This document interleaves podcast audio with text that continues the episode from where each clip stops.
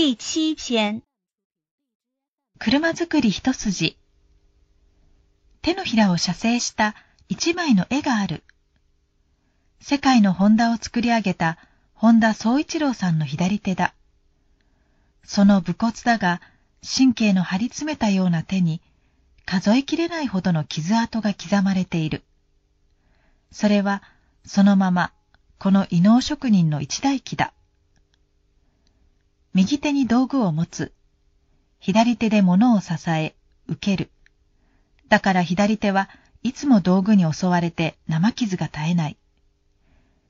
人差し指と親指の先はハンマーで潰し、カッターで削り取り、爪が何度も抜き変わって、ついに右手よりも見るからに短くなってしまった。霧や旋盤の刃が表から裏に突き抜けた傷でさえも、チュッチュッと傷口から雑菌を吸い出しておしまいにした。車と初めて出会った時にも、この手が動いたものだ。地面に滴り落ちた自動車の油を手にまぶして、胸いっぱい匂いを嗅いだ。そして、いつかは車を作ってみたいと思ったのは、小学2、3年の頃。その手がいわば無から有を生み、成し遂げたことの大きさは、本田さんの死去を悼む声が伝えている通りだ。メーカーまでが在宅に走り、損失補填の不祥事に名を連ねる虚業繁栄の昨今、ものづくり一筋の職人婚が持つ潔さを感じさせる。66歳で後進に道を譲った。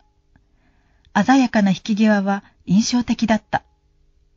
それもエンジンの開発をめぐって空冷式を唱えた職人、ホンダが自分の技術の限界を悟ったためだったという。水冷式を推した研究人の集団に敗れた時と言ってもいい。手作りの時代が去ってコンピューターの時代がやってきていた。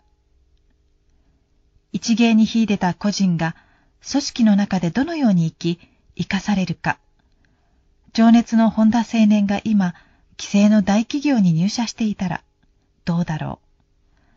高等小学校卒の学歴では門前払いかもしれない。未来を開拓する力にならなかった学歴なんてお荷物なだけだ。本田さんはそう言いながら、見事に一芸を披露して走り去った。1991年8月7日。